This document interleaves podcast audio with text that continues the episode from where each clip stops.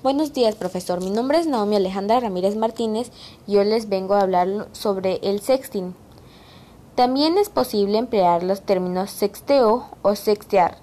El término sexting se ha colocado entre las prácticas más habituales de usuarios de nuestra tecnología y en especial de dispositivos móviles, WhatsApp, Messenger, Snapchat.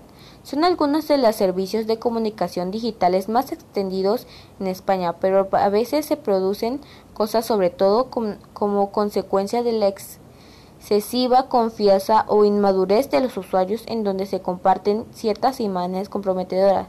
Es cierto que la página que las pasiones y las hormonas, sobre todo en edades jóvenes en las que empiezan a descubrir el sexo, provocan determinadamente usuarios comparten alegremente ciertos encuentros o imágenes comprometedoras, sin reparar en la que pueda ser desconocido a las personas receptores del contenido. Esta práctica puede causar graves daños psicológicos a los jóvenes que en la mayoría de los casos desconocen el destino final de su fotografía íntima.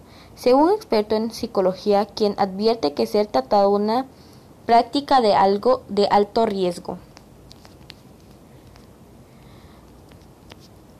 Los expertos lo tienen claro, enviar fotos, videos o audios de esta forma es una práctica muy arriesgada donde que cuando se envían fotografías o un video de otra persona puede ser reenviado sin ningún límite y más en caso de no conocer personas sin no conocerlo personalmente. Puede terminar publicado en internet o no podrás controlar quién acceda a ella.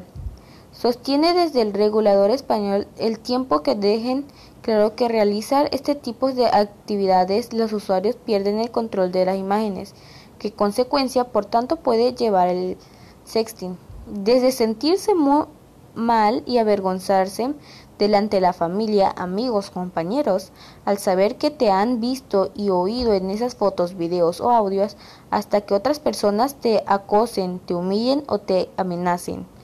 Incluso si no te importa que ahora te puedan ver u oír en esas fotos, videos o audios, tal vez llegue un día en que si te molesta que los demás tengan esas grabaciones tuyos. Consejos para evitar el sexting.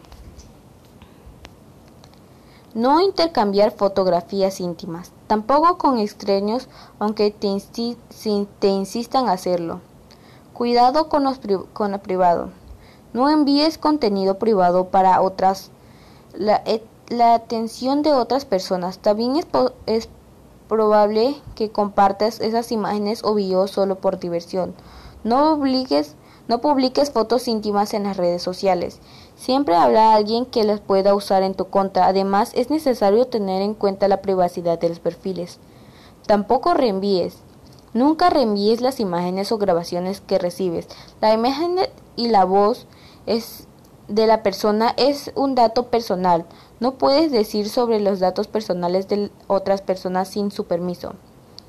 Espero que les haya servido mm, mi pequeña investigación del sexting. Gracias por su atención.